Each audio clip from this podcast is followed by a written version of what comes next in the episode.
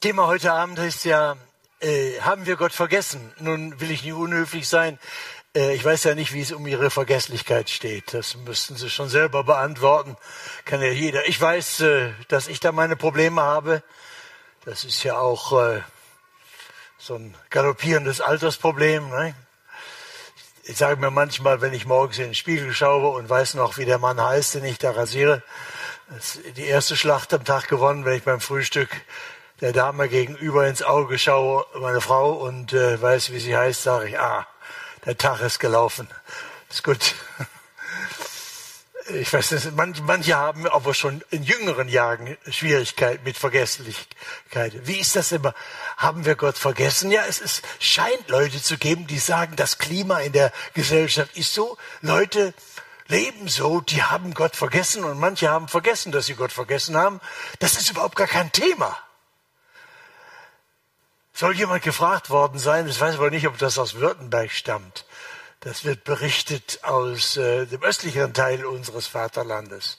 Sei jemand gefragt worden, ob er äh, Christ oder Atheist sei. Hat er gesagt, weder noch, normal.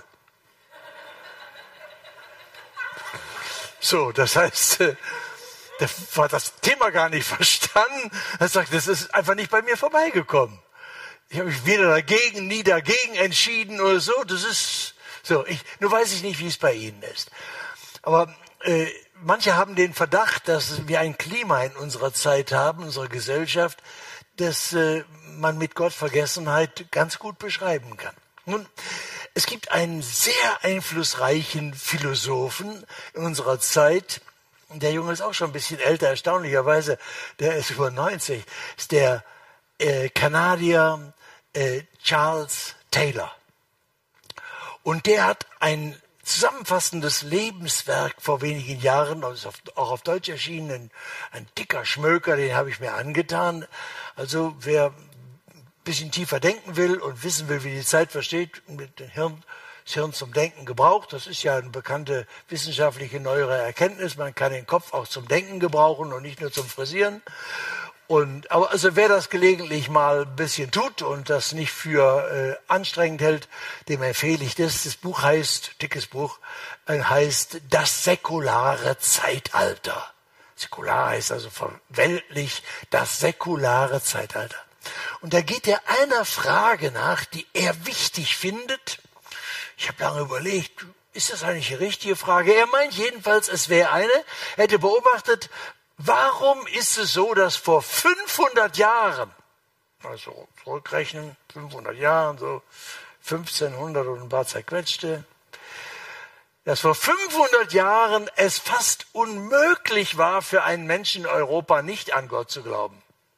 Da musste er sich anstrengen, weil die meisten an Gott glaubten, behauptet er historisch, ich kann das nicht so ganz beurteilen, ob er recht hat. Nehmen wir mal an, er hätte recht. Also, dass das Klima vor 500 Jahren so war, dass es schwer war für euren Europäer nicht an Gott zu glauben, was auch immer das dann bedeutet haben mag. Und dass es heute genau umgekehrt ein Klima sei in Europa, in dem es schwer sei, überhaupt an Gott zu glauben. Das sind so irgendwelche Randgruppen. Und als ich das so gelesen habe, entwickelt das auf 700 Seiten, äh, klug, historisch und soziologisch und, und dann philosophisch, wie das entwickelt, sich entwickelt haben könnte. Und als ich dachte, stimmt das denn eigentlich für unsere Zeit? Gott vergessen, spielt das überhaupt eine Rolle? Dann dachte ich, ja, ja, selbst bei den Christen beobachte ich, in den Himmel wollen die alle nicht. Die wollen alle noch mal Urlaub in Mallorca machen. So. Jetzt, äh, bei Corona kann man das ja merken. Der Paulus hat gesagt damals, Christ, Christus ist mein Leben, Sterben ist Gewinn. Das heißt, wenn ich sterbe, habe ich mehr, als ich vorher habe. Ich sehe den lebendigen Gott, den ich nicht sehen kann. Ich bin frei von allen Zweifeln äh, und Hass und Ungerechtigkeit werden nicht sein, auch Schmerzen und Tränen. Ich will dahin. Ich habe jetzt schon eine Menge durch Jesus, aber wenn ich hier die Augen schließe, dann werde ich ihn sehen. Dann kann er das sagen. Da saß er im Knast und ging ihm gar nicht gut. Philipperbrief schreibt dir das. Christus ist mein Leben und Sterben ist Gewinn. Also wenn ich mich heute unter den Christen in Deutschland umgucke, habe ich nicht den Eindruck, dass sie sagen würden, Sterben ist Gewinn. Die sind wie alle in unserer Gesellschaft. Sterben ist der größte Verlust, den es gibt. Da verlierst du alles dein Haus, dein Auto, die lieben Menschen in der Familie und Freunde. Das Sterben ist der größte Vernichter aller Kostbarkeiten, die wir so haben, nicht nur der materiell. Und deshalb arbeiten wir ja hart daran, uns gesund zu ernähren, dass wir möglichst 120 werden, auch wenn wir leicht dement dabei sind und nicht mehr wissen, wie wir heißen, aber auf jeden Fall alt werden. Naja, prüfen Sie das mal. Vielleicht ist das ein bisschen böse, was ich sage. Vielleicht stimmt es auch gar nicht. Ich möchte auf keinen Fall irgendjemandem Unrecht haben. Wenn jemand jetzt sagt, das ist wirklich nicht meine Überzeugung. Aber es gibt Beobachtungen, die sagen, pass auf, das bestimmt so stark das Klima, dass selbst die Christen heute auf keinen Fall jemanden auf den Himmel vertrösten wollen. Das ist ja das Schlimmste. Das hatten die Religionskritiker schon des 19. Jahrhunderts gesagt, ihr Christen seid ja miese Typen.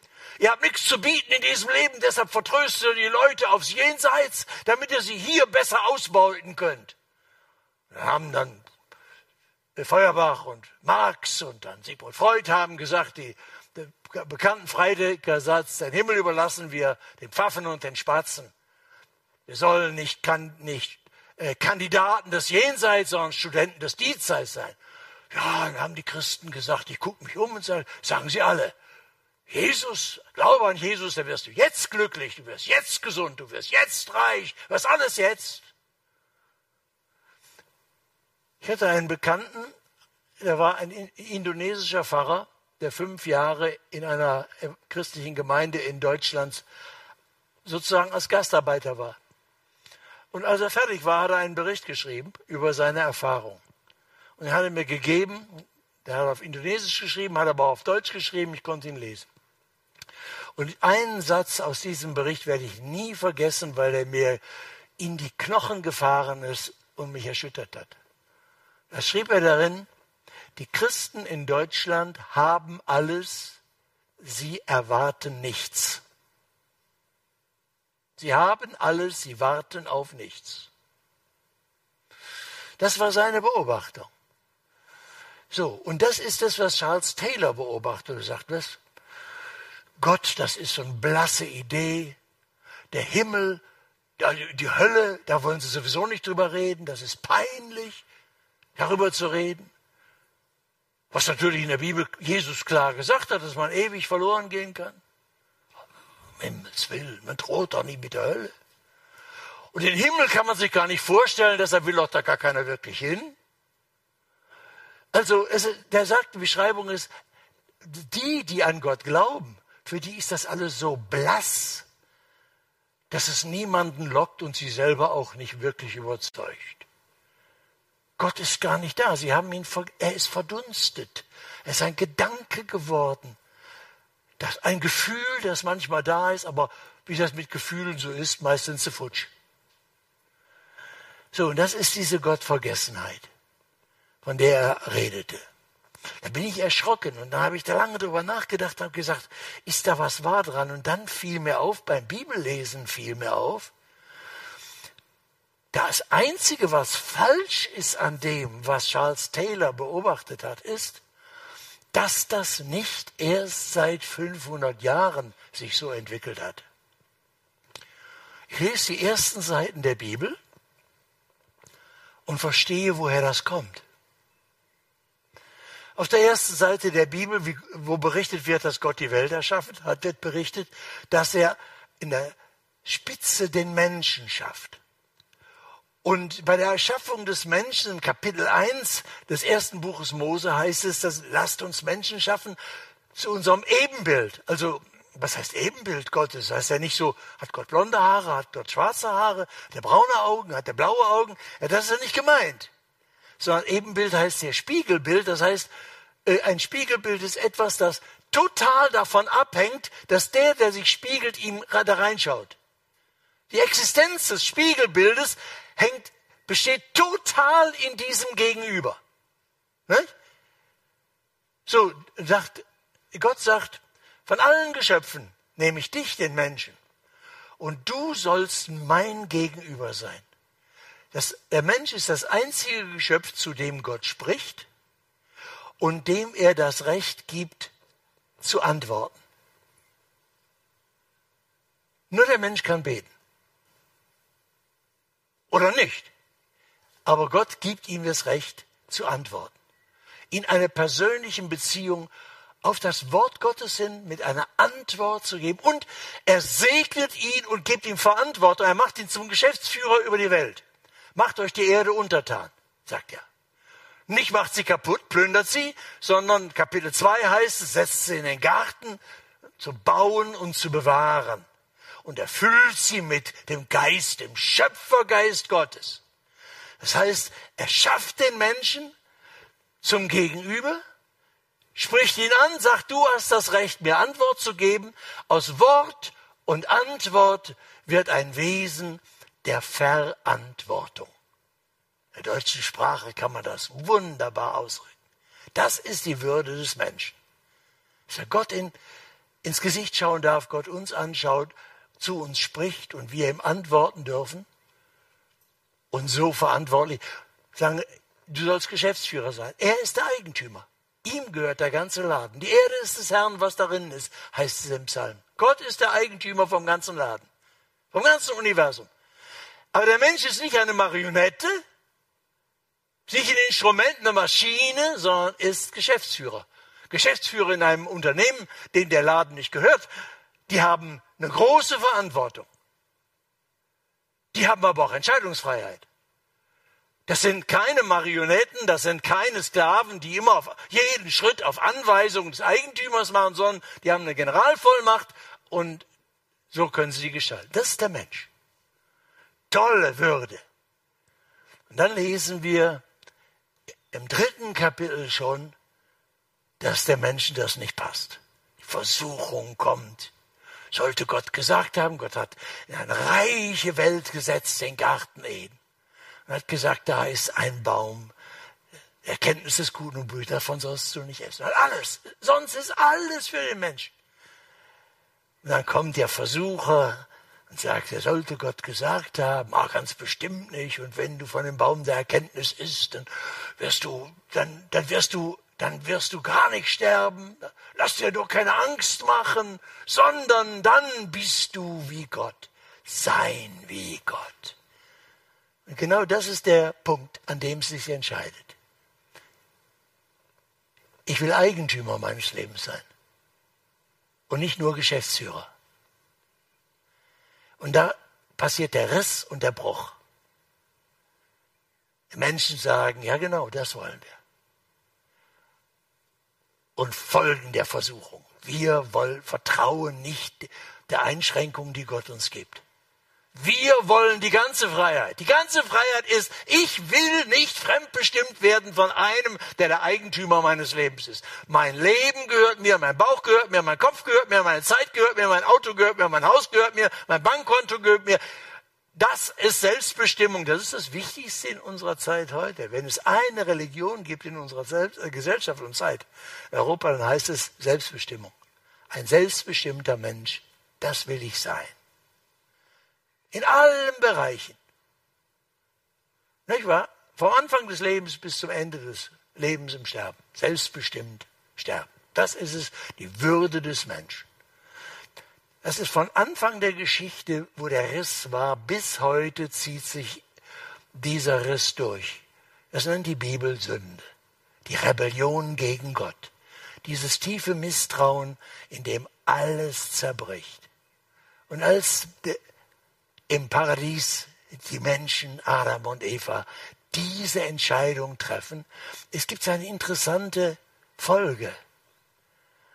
Nachdem sie das Misstrauen Gott gegenüber geäußert haben, die Rebellion Gott gegenüber, ist das nächste, was ihr Leben bestimmt, die Scham.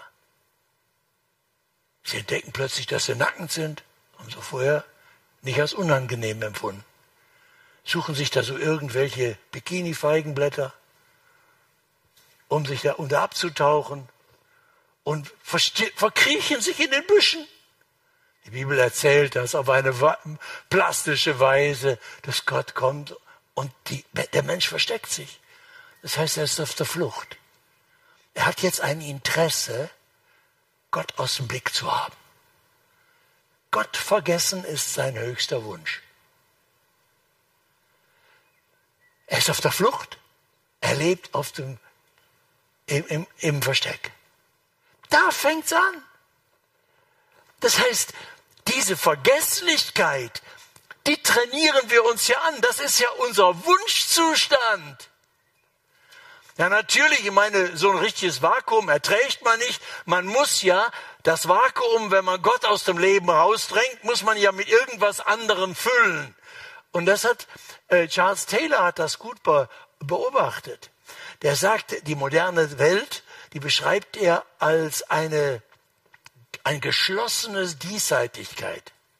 Das heißt, da gibt es keine Welt Gottes, es gibt keinen Himmel und es gibt keine Hölle. Es gibt nur das, was wir sehen können. Es ist die abgeschlossene Diesseitigkeit. Und die wird ausgefüllt, er nennt das mit seinem Ausdruck einer ausschließenden, einem ausschließenden Humanismus. Das heißt, der Mensch macht sich in der Mitte so dick und fett und füllt das alles aus. Ich bin die Mitte. Sonst gibt's nichts mehr. Quetscht die Resten des. Natürlich gibt's Gottes Vorstellungen. Das sind alles so blasse Ideen, die die Leute sich ausschwitzen. Aber die natürlich keinen überzeugen und höchstens Kopfschmerzen machen und die an letzten Endes auch keiner dran glaubt. So. Religion braucht man zum Trösten für die dunkelsten Stunden, aber so wirklich hilft das nicht. Wirklich ist nur, was zählt, was du im Leben haben kannst und wenn das eben so. Das hat der Charles Taylor aufmerksam genau beobachtet.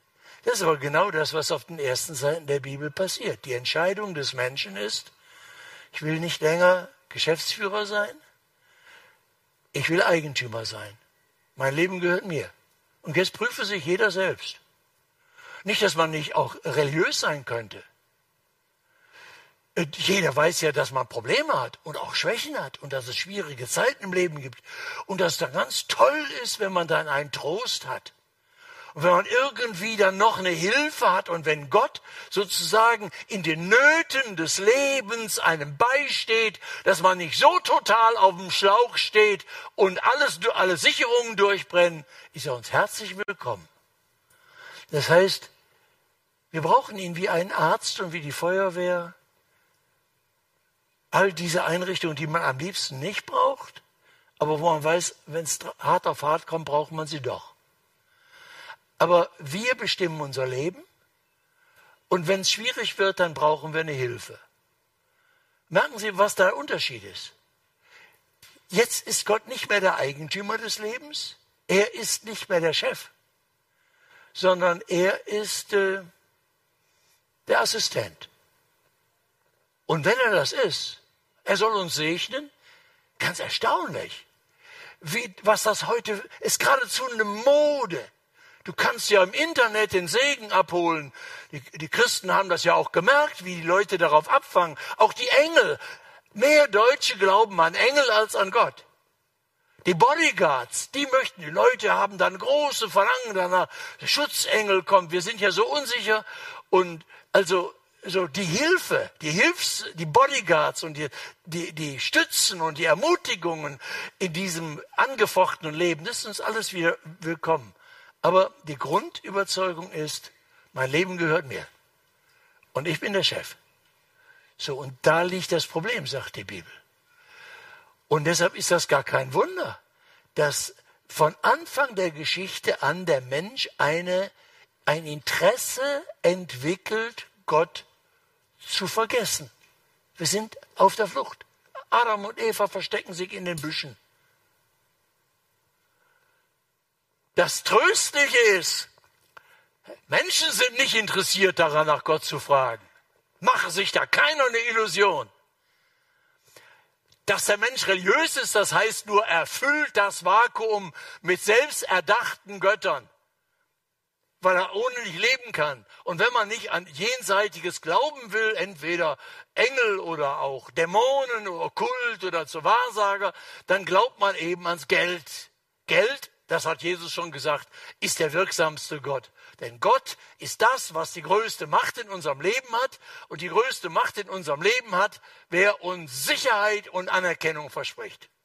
Und dreimal dürft ihr raten, wer verspricht uns am meisten Sicherheit und am meisten Anerkennung? Das ist Geld. Deshalb ist von an, hat Jesus vom Geld immer nicht nur als Zahlungsmittel, sondern als einer Gottesmacht geredet. Er hat gesagt, man kann nicht Gott gehorchen und dem Mammon. Im Christentum Westeuropas, wo die reichen Länder sind, sind die Christen gerade dabei, Jesus zu widerlegen und sagen, kann man ganz gut. Man kann natürlich Gott gehorchen und dem Mammon.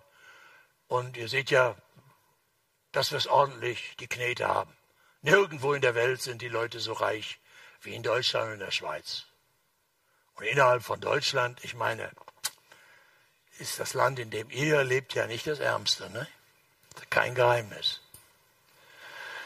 So, das heißt, es gibt kein Vakuum. Wer nicht an den Schöpfer glaubt und ihn als Herrn seines Lebens anerkennt, der füllt sein Leben mit anderen Göttern. Und Sie können ja mal den Gottestest im eigenen Leben machen. Nicht die Lieder, die wir singen, verraten, wer unser Gott ist. Sollten sie, ist aber nicht so. Sondern wofür wir Zeit haben, wenn wir keine Zeit haben wenn wir wenig Zeit haben. Was für uns das Wichtigste ist, wer für uns wirklich bestimmt, was die Rangfolge im Leben ist, das ist, wer Gott ist, also die höchste Macht in unserem Leben. Und jetzt können Sie ja mal nachrechnen im eigenen Leben, ich will das ja nicht beurteilen, wie Sie das machen, wer, was letzten Endes entscheidend, wenn es drauf ankommt. Das ist Ihr Gott. Jeder Mensch hat seinen Gott. Und wenn Sie mir 25 Minuten Gespräch geben und ich Ihnen Fragen stellen darf, kriegen wir raus, wer, wer Gott in Ihrem Leben ist. Nicht viele machen das Experiment, weil manche das ja gar nicht wissen wollen. Das nimmt man so, das Ganze ist ein riesen Verdrängungsprozess. Und auch diese Ersatzgottheiten, die wir notgedrungen dann haben im Leben, sind ja nur Mittel, dass wir verdrängen und vergessen machen, dass der Schöpfer wirklich lebt und unser eigener Boss ist. Ob wir es wollen oder nicht. Wir ändern ja mit unserem Glauben oder Nicht-Glauben an ihn, ändern wir ja seine Existenz nicht. Gott, manche Leute haben ja Humor. Die denken im Ernst, Gott lebe nur, wenn jemand an ihn glaubt. Also ein Gott, der nur lebt, wenn man an ihn glaubt, den kann man eine Pfeife rauchen. Den gibt es nicht. Der Schöpfer ist alle unserem Denken und Glauben vorgeordnet. Und deshalb hängt jedes Leben von ihm ab. So, und deshalb ist Gottvergessenheit, ist die Urbewegung der Menschheit, nachdem sie Rebellion gegen Gott gemacht haben. Das bestimmt unser Leben. Und dass das in der einen oder anderen Form drastischer sein kann, okay, heute ist ganz offenkundig. Bei uns ganz offenkundig. Nun gibt es aber etwas von Anfang an etwas Tröstliches. Etwas sehr Hilfreiches. Ich weiß nicht, ob Sie als tröstlich empfinden. Vielleicht empfinden Sie es ja auch als, als peinlich, als unangenehm. Testen Sie es selber. Schon die ersten Menschen, nachdem mit ihrer Rebellion seien wie Gott, wir sind nicht Eigentümer unseres Lebens und nicht nur Geschäftsführer, die haben kein Interesse mehr, Gott zu begegnen. Möglichst weit weg, möglichst auf der Flucht. Gott aber stellt die Fragen. Kapitel 3, Adam, Mensch, wo bist du? Das ist die Frage, die keiner hören will. Gott aber fragt. Kapitel 4, nachdem einer den anderen erschlagen hat von den Brüdern, kein, wo ist dein Bruder Abel? Die Frage will keiner hören. Gott aber stellt sie. Gott stellt die Fragen.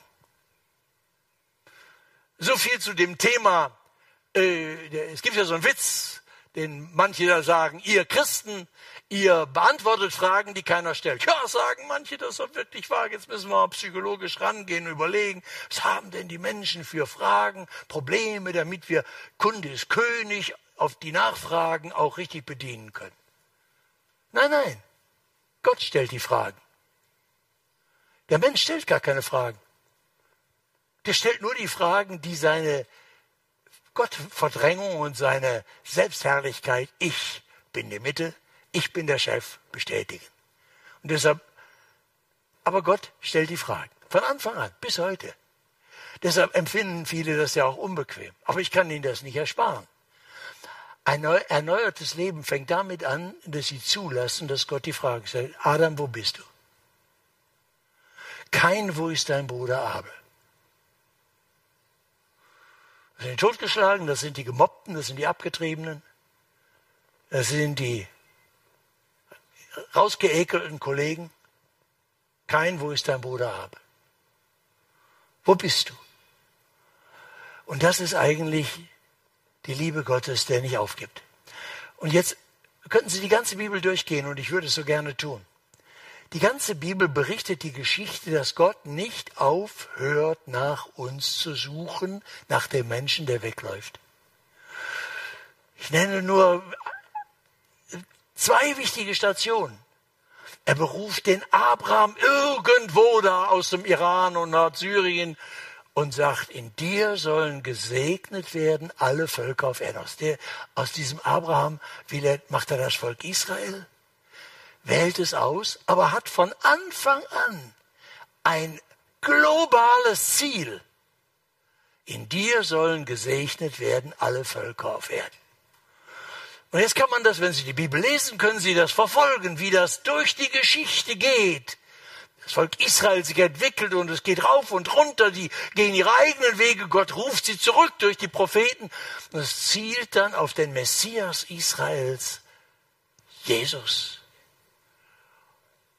Und da lesen wir im Johannesevangelium Kapitel 1, wie das war, als Gott in die Welt kommt in Jesus. Das, was da an Weihnachten passiert, wird dramatisch zusammengeführt in einem Satz. Johannesevangelium Kapitel 1, Vers 11. Er kam in sein Eigentum und die Seinen nahmen ihn nicht auf. Gott wird Mensch, er sucht die Menschen, er will sie zurücklieben, er schickt den Retter, den Messias für Israel und die Völkerwelt. Er wird Mensch, geboren als kleines Kind. Er, Johannes fasst das zusammen. Er kam in, der ganze Laden gehört ihm. Schon bei der Geburt wird das deutlich. Maria und Josef kommen nach Bethlehem. Und es das heißt, als die Geburt passieren soll, Sie hatten keinen Raum in der Herberge. Irgendwo in einem Verschlag im Dreck kommt das Kind zur Welt und musste einem Fressdruck. Haben wir aufgedacht, als ob Gott, der hat Brecht gekannt hätte vorweg. Der hat nämlich gesagt, diese Welt ist, läuft nach dem Motto, erst kommt das Fressen und dann die Moral.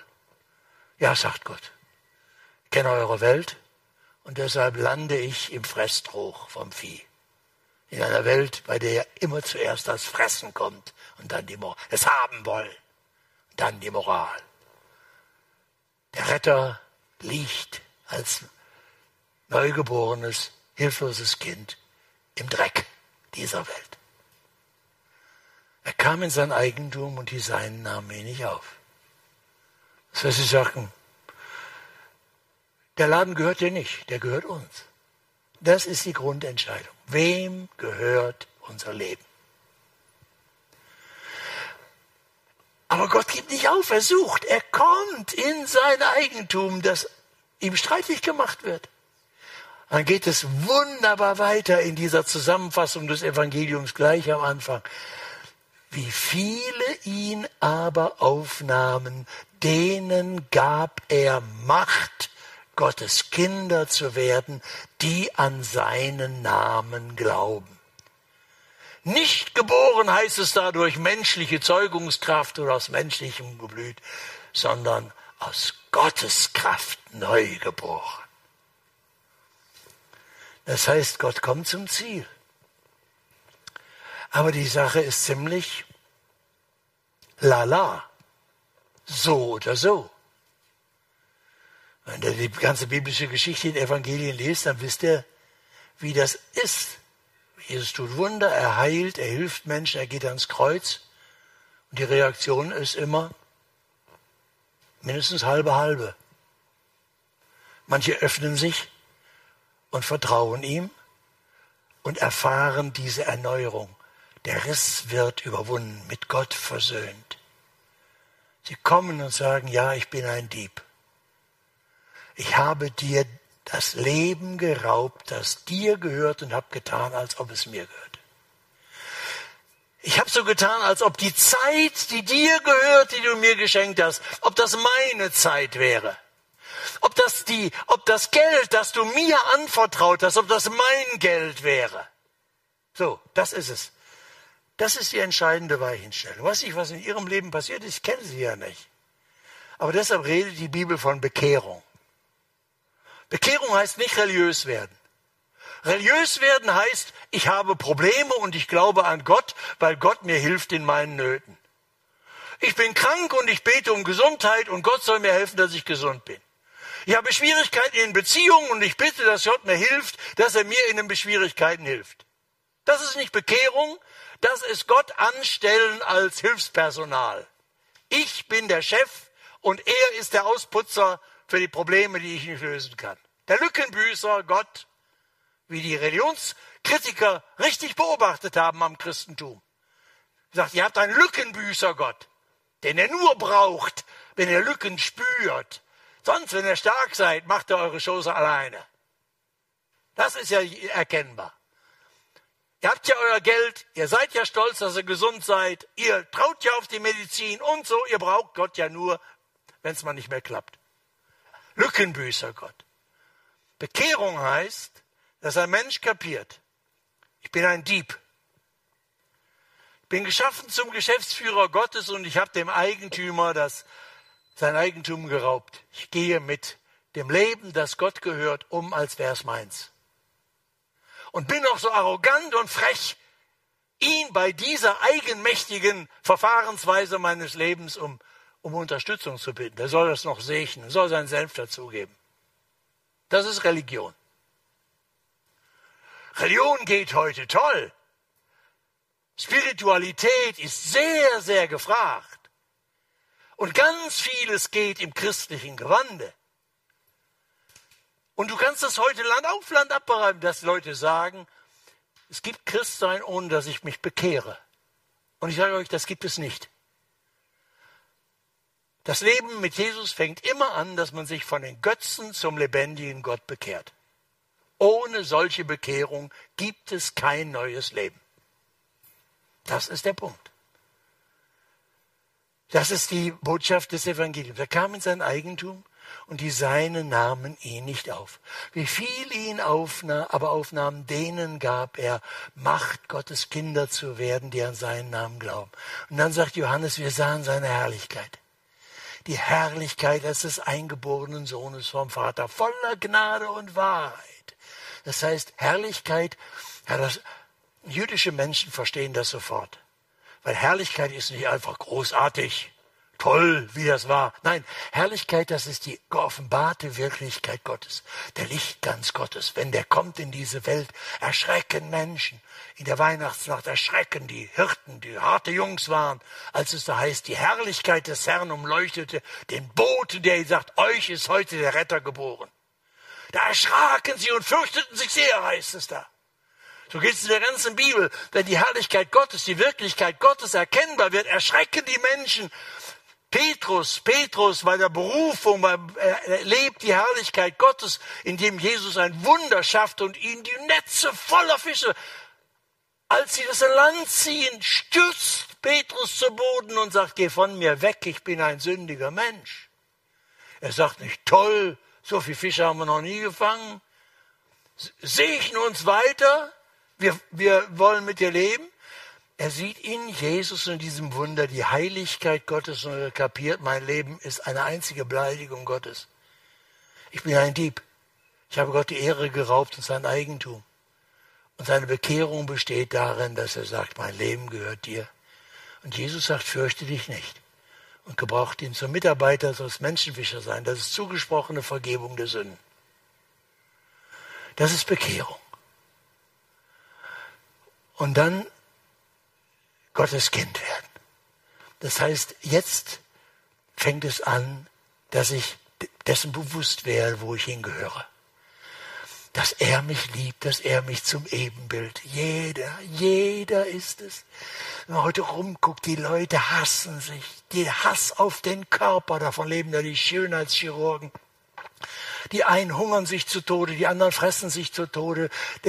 Das Land rauf und runter, trotz allem Wohlstand, voller Hass auf sich selber. Von Anfang an war es so. Sie hatten, als sie den Frieden mit Gott verloren, waren sie auch nicht mehr mit sich selber im Reinen. Nach der Schuld kam die Scham. Sie verstecken sich hinter Feigenblättern und Büschen. Nach dem Schuld, nachdem, wenn man mit Gott nicht mehr im Reinen ist, ist die Folge, dass man auch mit sich selber nicht mehr im Reinen ist. Und daher kommt dieser ganze Selbsthass, der die Leute heute krank macht, in, selbst in einer Wohlstandsgesellschaft. Es geht bis ins, ja immer bis ins Leibliche. Wenn sie doch begreifen können. Gott sehnt sich und sucht. Spür doch, du bist mein Ebenbild. So habe ich dich geschaffen. Ich habe dir ins Gesicht, du bist das einzige Geschöpf, dem ich ins Gesicht schaue und zu dem ich spreche. Worte der Liebe. Und ich beauftrage dich, du sollst Geschäftsführer sein. Macht euch die Erde untertan, baut sie und bewahrt sie. Und er erfüllt uns, segnet uns mit dem Schöpfergeist Gottes, erfüllt uns mit dem Heiligen Geist, dass wir es nicht nur sollen, sondern dass wir es können. Und dieser Geist Gottes, von dem Paulus dann sagt, der in uns wirkt und der uns antreibt, aber lieber Vater zu sagen, der dieses Vertrauensverhältnis zum lebendigen Gott schafft und der uns antreibt, Herr, ich möchte besser lernen, was du willst. Ich möchte dein Wort lesen. Ich möchte es verinnerlichen, sodass es mein Leben prägt. Ich möchte auf deiner, in deiner Spur und deinem Schutz, in, aus deiner Kraft leben. Danach sehnt sich Gott. Und was kann aus unserem Leben werden? Ich habe darüber nachgedacht, ich sollte euch noch auf ein Beispiel hinweisen. Und dann heute Nachmittag war mir plötzlich klar, das will ich euch sagen. Ich habe heute Nachmittag in meinem Zimmer gesessen und habe ein Video gesehen von Philipp Mickenbecker. Die Jüngeren werden den Namen kennen. 23 Jahre vorgestern am Krebs gestorben. Mit 16 fing es an, dass er zum ersten Mal Krebs bekam. Er und sein Zwillingsbruder Johannes haben einen YouTube-Kanal, ich meine, ich werde den Älteren nichts sagen, aber Jüngeren wissen, wo 1,4 Millionen Menschen es abonniert haben, das heißt regelmäßig die kurzen Videos und Texte gucken, die dort Philipp und sein Bruder Johannes unter dem Namen The Real Life Guys, die, die, die Kerle aus dem, aus dem echten Leben, so haben sie sich genannt, die von Jesus erzählt. Ich glaube, dass ich in meinem ganzen Leben als Evangelist und Verkündiger des Evangeliums nicht so viele Menschen das Evangelium von Jesus habe sagen können, wie der Philipp in den letzten zwei Jahren. Es waren Millionen. Und wer ihn gehört hat, man kann ja das noch hören, hören Sie das mal. Und die Älteren lassen sich mal zeigen von ihren Enkeln. Sie werden nie mehr sagen, dass diese Generation nicht wüsste, wer Jesus ist. Wenn in der älteren Generation über 40 auch nur ein Bruchteil von diesem Feuer und der Entschiedenheit ist, Jesus zu folgen, wie in diesen beiden Zwillingsbrüdern, dann könnten sie sich glücklich preisen. So viel zu denen, die meinen, früher wäre alles besser gewesen. Und dann habe ich dieses Video angeguckt mit 15 jungen Leuten. Und ich habe geheult. Das haben die gestern aufgenommen und das hat schon 2,4 Millionen Leute haben das angeguckt. In dem der Johannes, äh, der Johannes da in der Mitte sitzt und die Freundinnen und Freunde ringsrum und erzählen, wie die letzten Tage waren. Der, der, Krebs war wieder aufgebrochen, der ist ja durch die Gegend gefahren, die haben ja unglaubliche Programme gemacht, der ist gereist und so, trotz Krebs und so, der hat sich vor nichts gefürchtet. War toll. Tolle Ideen auch gehabt. Ich war beneidet. Der Krebs ist aufgegangen, eine Wunde auf der Brust, der ist geblutet, ist richtig, richtig verblutet. Mit Notarzt ins Krankenhaus und dann sind diese jungen Leute sind in, in, ins Krankenhaus und haben um, den, um das Bett des Sterbenden gestanden und haben gesungen. Gesungen und gebetet, gesungen und gebetet. Und dann haben sie gesagt, ja, lief das Blut aus dem Verband. Er wurde immer schwächer. Aber es war ein Strahl. Dann haben diese Mädchen und Jungs erzählt, was ihnen das bedeutet, dass sie in den letzten Jahren von Philipp gelernt haben, was es heißt, Jesus zu folgen. Allein Jesus zu folgen. Alle Kraft aus ihm zu hören. Ich war fassungslos. Das heißt es. Ich meine, der ist nur 23 Jahre alt geworden. Mein jüngster Sohn ist 48. Mit 23 hatte ich noch gar nicht angefangen, meinen Dienst zu beginnen. Habe erst mit 24 da meinen Dienst angefangen als Verkündiger des Evangeliums. Der hat mit 16 angefangen, Krebs zu kriegen und ist in wenigen Jahren Gott ihn gebraucht.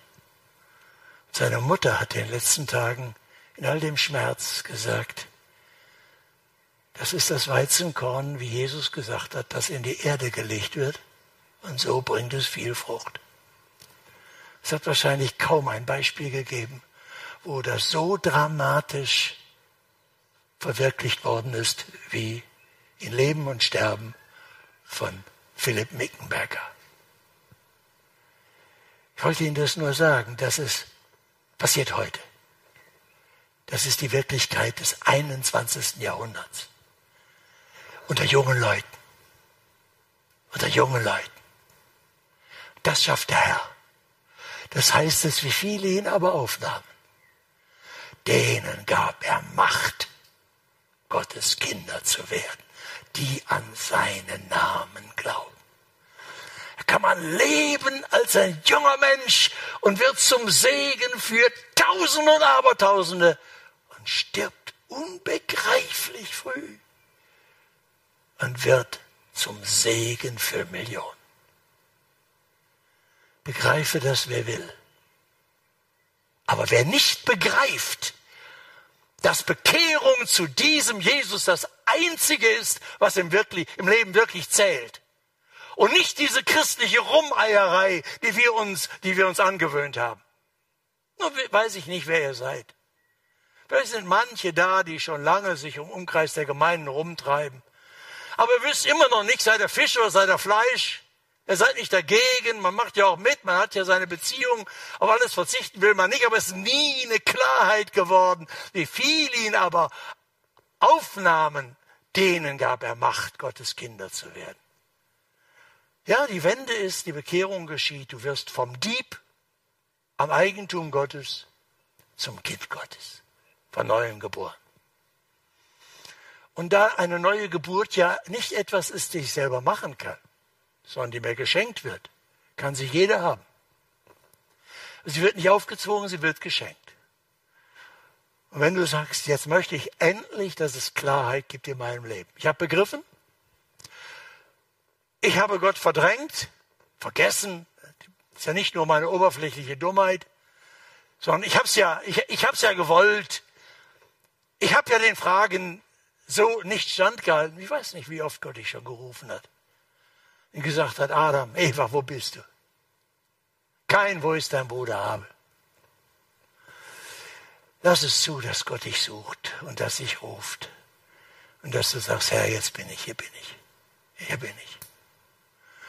Und ich möchte euch einladen, heute Abend das wirklich zu vollziehen.